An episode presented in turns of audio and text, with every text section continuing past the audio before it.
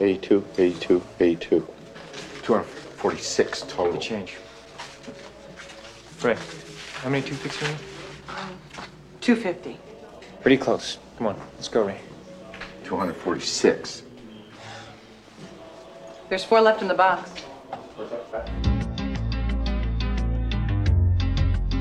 有这样一个男演员，个子不高，只有一米六七， 样貌平平，但是七次获奥斯卡最佳男演员的提名，外加两次正儿八经的拿到奥斯卡影帝。达斯汀·霍夫曼在线教你如何表演自闭症。之前给大家介绍了《闻香识女人》，阿尔帕西诺凭借盲人角色惟妙惟肖的表演，而在奥斯卡称帝。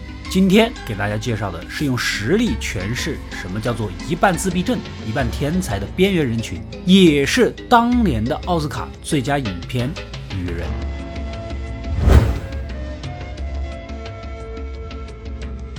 故事发生在上个世纪八十年代的美国。我们的男主看似是个年纪轻轻、事业有成的汽车商啊，但实际上车行早就因资金周转不畅濒临倒闭。这一天，淘到几辆兰博基尼的古董车，原以为转手就能起死回生，没想到最近环保署查的严，大排量的车上不了路，顾客们是纷纷退订，简直雪上加霜。心烦意乱呢，就带着女友出门旅游散散心，突然就接到电话，竟然是自己十多年不见的父亲过世的消息。然而男主面无表情，格外的冷漠。这女友啊，好奇地问起原因。原来，男主的母亲在他两岁的时候就病亡，自幼跟严厉古板又不善言辞的父亲一起生活。在十六岁那一年呢，不顾父亲禁令，擅自开走了他心爱的敞篷车，带着同学去兜风。没想到父亲没有什么教训什么的啊，直接报警挂失，故意让他坐了几天牢。亲生父亲把自己弄进去坐牢，谁能接受？啊，所以他出狱之后直接负气离家出走，十几年来从未回家。从那时候起，父子俩也算彻底的决裂了。虽然他跟父亲童年相处的非常糟糕，但是在模糊的记忆中，每当自己害怕的时候，幻想中总有一个雨人朋友唱歌哄他、安慰他，这也算是他童年仅有的温暖。话说回来，总归是血缘关系啊，虽然早已决裂，但是于情于理要回去处理后事，顺便接收遗产，是吧？等葬礼结束，委托人呢就念起了遗嘱。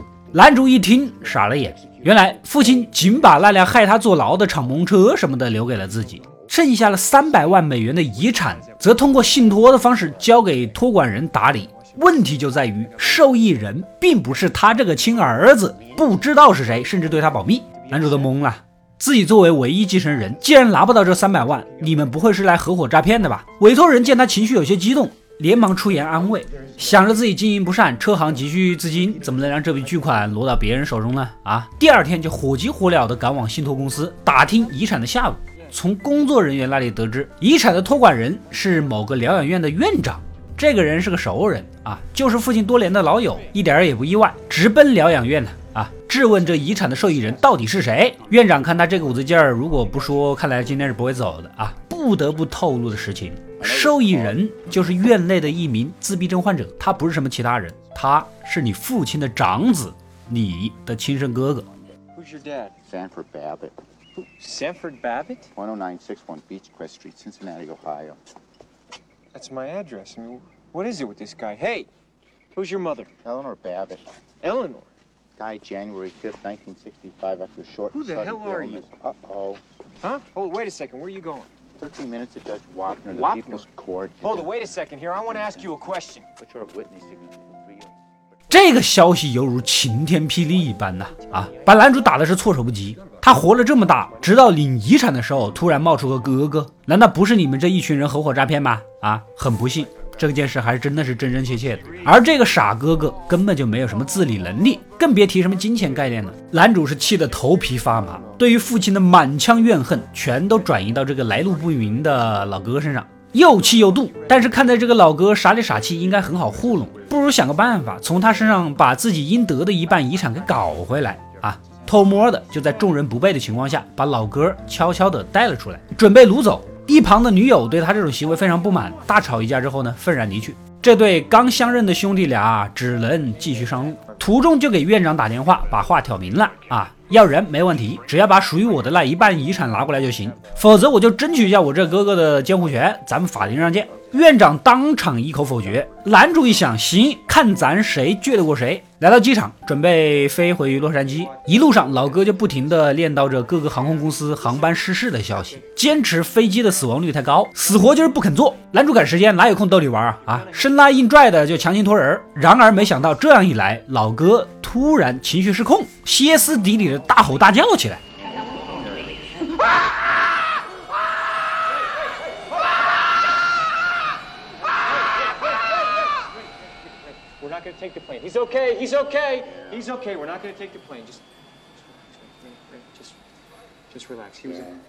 He was upset. We were gonna take the plane. We're not gonna take the plane now. We're not gonna take the plane, Ray. We're not gonna fly. Okay? Ok 这下男主怂了呀！啊，好好好好，别闹别闹别闹，咱开车回去行不行？啊，这样一来呢，本来个把小时的事情，开车得三天时间，而且还都他妈我一个人开，你倒是坐得舒服啊！可他哪里想到，真正的折磨才刚刚的开始啊！身边是个自闭症患者，哪里是那么容易照顾的呢？老哥生活极其的规律，什么时候吃什么东西，几点看什么节目，准准的。穿什么市场买的内裤也有极其严格的要求。注意啊，不是牌子，而是特定市场买的内裤。吃喝看电视什么的，迁就你也就算了，你这内裤都要挑，难道还要我把车开回去给你买吗？啊，总之只要有一点跟以前的生活不一样的地方，老大哥马上就不停的念叨，直到达到要求为止。一路上男主是头疼脑热、精疲力尽的。不过另一方面，他也发现了老哥异于常人的地方。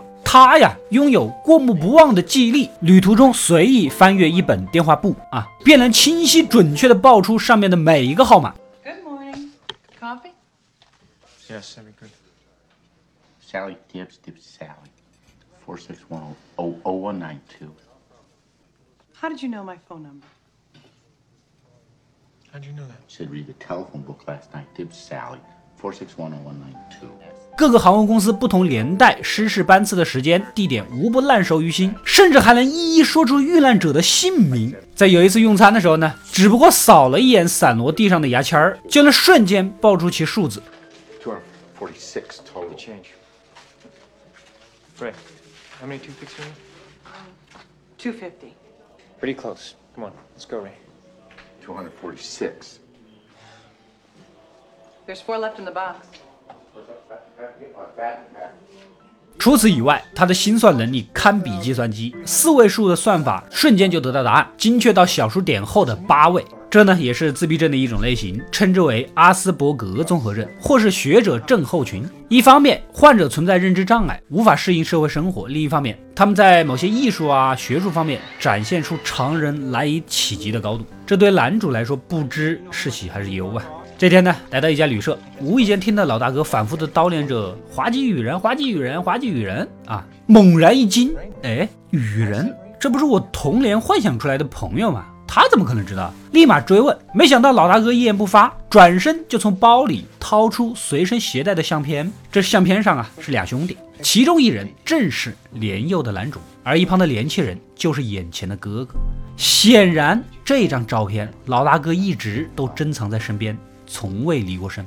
难道说他记忆中所谓的雨人并非幻想，而正是自己的亲哥哥吗？而且是他一直在男主孩童的时候照顾他、安慰他的吗？可是为什么父亲又要将他送走呢？一时半会儿想不明白，正准备放热水洗澡，就在此时，一旁的哥哥突然惊恐万分的叫道：“热水会伤到小宝宝，绝对不能伤害弟弟。”男主急忙过来安慰，好不容易将其情绪稳住。这哥哥一脸失落的拍了拍他的脑袋，嘴里又叨念着：“该去疗养院了。”难道说这就是他被送走的原因？Gotta go Walbrook now. That's how I put you away. How'd you hurt me?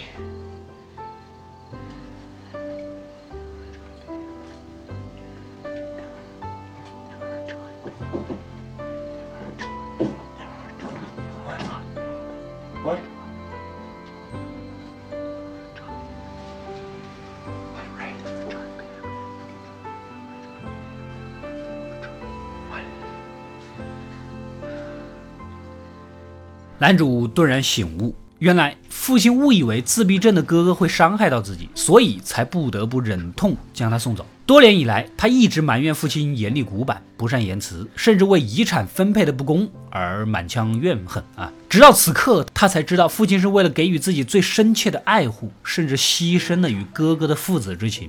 而眼前这个痴痴傻傻又不能自理的哥哥，也曾竭尽所能的安慰、照顾自己。数十年间，回荡在自己脑海之中与人的歌声，正是哥哥对年幼的弟弟无言的关怀。当晚。男主细心地替哥哥脱掉鞋袜，合上被子，坐在一旁，安静地凝视着他。对父亲的满腔怨恨已是烟消云散，原本坚硬冰冷的心，霎时间变得无比柔软，注满于兄长之间的手足之情。同时，又在电话里向女友真诚地道歉啊，渴望她回到自己的身边。Listen, I, uh, I just want to hear it's not over. I mean, uh, I'm scared it's over. Don't speak to my Charlie. I don't know what to say. Let's say it's something I'm not real good at. There's a lot of things you're not good at. I'll call you when I get back, okay? Mm-hmm. I'll see you.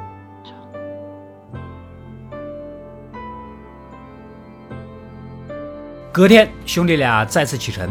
这个时候接到电话，车行因资金周转不畅倒闭了。同时呢，还面临高达八万美元的赔偿，这可不是小数目呀！啊，急得焦头烂额。这吃饭的时候呢，突然灵光一闪，遗产那肯定是远水难救近火了。哥哥这么强的心算能力，为什么不用来去赌场赚一波呢？啊，马上调转车头，来到赌城拉斯维加斯，先购置了一身行头，西装革履，自信满满的步入赌场。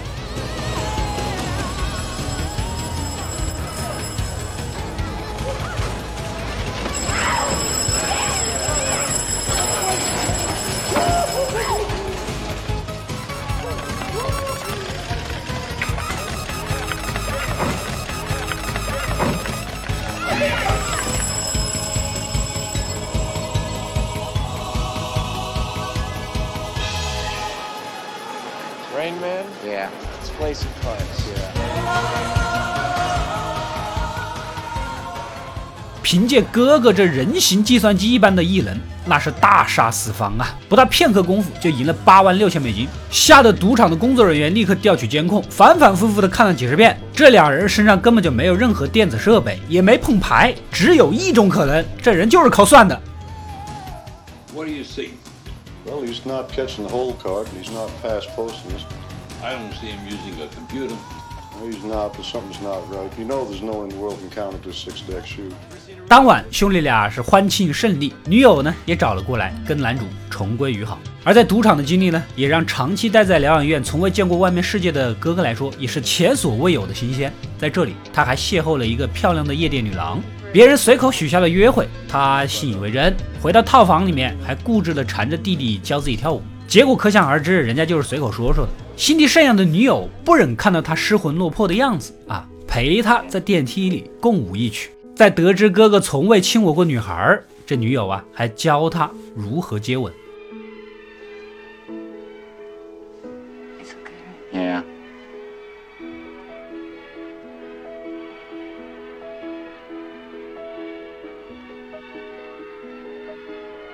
How was that? Wet. 三人顺利的回到了洛杉矶。经过这一趟旅程，兄弟俩的隔阂尽消啊，亲密无间。男主已经放弃了争夺遗产，但是不愿放弃对哥哥的监护权。他拒绝了疗养院院长开出的巨额支票，想要通过听证会的方式合理合法的争夺哥哥的监护权。而且这一切已经跟金钱毫无关系。在此期间呢，他将哥哥的生活习惯一一记在心里，自信能照顾好他的下半生。来到听证会的当天，兄弟俩人啊，疗养院院长以及负责评估的心理医生齐聚一堂。男主的品性谁都有所耳闻，这么个身怀巨款又无自理能力的亲哥，谁不想捏在手里？心理医生明显倾向于将哥哥送回疗养院，一连抛出几个问题，都极具针对性。你是不是伤害过你哥哥？你是不是在未经允许的情况下将他带离疗养院？啊，是不是向院长索要一百五十万美元作为交换？你是否具备照顾他的专业知识和能力？这一系列问题，男主是无言以对啊。我确实曾打算利用哥哥谋取财产，甚至在途中伤害过他。但经过这段时间的相处，我意识到了自己的错误。我打算用余生照顾他，弥补自己的过失。母亲早逝，我误会了多年的父亲，在他临死之前也未尽孝道，我也误会了哥哥。现在哥哥是我世上唯一的亲人，我想弥补。为何你们非要从我身边将他夺走？一番话言真意切，自闭症啊，但不是智障。这还得问问当事人的意愿。医生询问的哥哥是跟你的弟弟在一起生活呢，还是回疗养院呢？可此时的他病情不稳，无论医生问要跟谁，他的回答都是可以。Want to stay with your brother? Yeah. 医生急了，不说这个事儿解决不了啊，你总得给个明确答复吧。不停的追问，迫使其做出明确的决定。Stay with your brother or go back to brother, go back to Walbrook. Walbrook. It's not one thing, Stay Ray. back to Walbrook. Stay This is your brother. You make a choice Yeah, one go or back the to. Walbrook. Stay with Charlie Babbitt. Okay. 眼看着哥哥逐渐焦躁起来再问下去恐怕会再次病发情绪失控。一旁的男主赶紧叫停够了够了够了别再逼他了。我同意他跟你们回去行吗？男主这次主动妥协了。见此情形院长和医生出去商量后续事宜男主走上前去安慰哥哥。But i just want you to know that what i said about being on the road with you i'm man connecting I like having you for my brother. I'm an excellent driver. Yes, you are.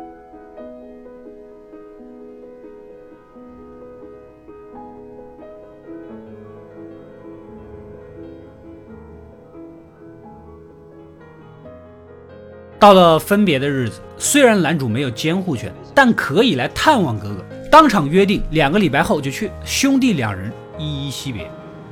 Ray! Ray! Yeah. I'll see you soon. Yeah. One for bad, two for good. But two for good. Yeah. 故事到这里也就结束了。《雨人》是达斯汀·霍夫曼和汤姆·克鲁斯主演，当年就获得了第六十一届奥斯卡的最佳影片、最佳剧本、最佳导演以及最佳男演员四项大奖。而这也是达斯汀·霍夫曼第二次获得奥斯卡影帝。上一次获奖是跟有着影坛教科书之称的梅丽尔·斯特里普一起主演的克莱默夫妇。梅丽尔·斯特里普三次获得奥斯卡影后，以及其他稀稀拉拉奥斯卡影后、最佳女配角的提名共计三十四次。这也是个神仙打架的片子。如果大家感兴趣想看的话，就留言告诉我啊。雨人正是自闭症的别称，其中达斯汀·霍夫曼饰演的原型是一个叫做金皮克的自闭症患者，他拥有远超常人的记忆力，不仅过目不忘，还精通包括历史、音乐、数学、文学以及地理等十五门学科，可以一字不漏地背诵九千本书。十八岁的时候被父亲带到一个研究机构打下手啊，不用计算器准确地计算出所里的每个员工的应发薪水。这个事儿呢也就慢慢传开了。好莱坞的编剧找上门来要将其改编。自电影上映后，这皮克也就受到了热捧。之后，他也利用自己的影响力，在全美各地进行公益演讲，分享自己的经历，鼓励其他患有自闭症的残障人士。雨人呢，也是一个简单而温馨的故事。投机倒把、图谋遗产的弟弟将没有分辨能力的哥哥掳走，在相处的过程中，却渐渐地意识到以前对亲情的误解。眼前的人因为自己被送到了疗养院，度过了人生的大半，这种牺牲恐怕是钱都无法弥补的。这遗产也是哥哥应得的，父亲做得很公平，他为了保护一个孩子而忍痛送走另一个，所以他对享受着家庭温暖的这个孩子无比的苛刻严厉。他希望这个孩子能够对得起另一个的牺牲，还因为这个孩子承载着另一个孩子对家庭的渴望。最后看到兄弟俩额头相抵，显然那个一直漂泊的孩子终于有了依靠，有家了。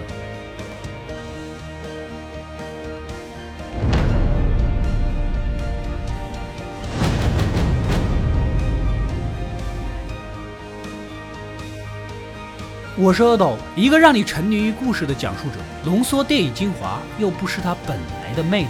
扫描二维码，添加我的微信号，除了能第一时间收到推送，更有独家解读的视频等待你的发掘。扫描它，然后带走我。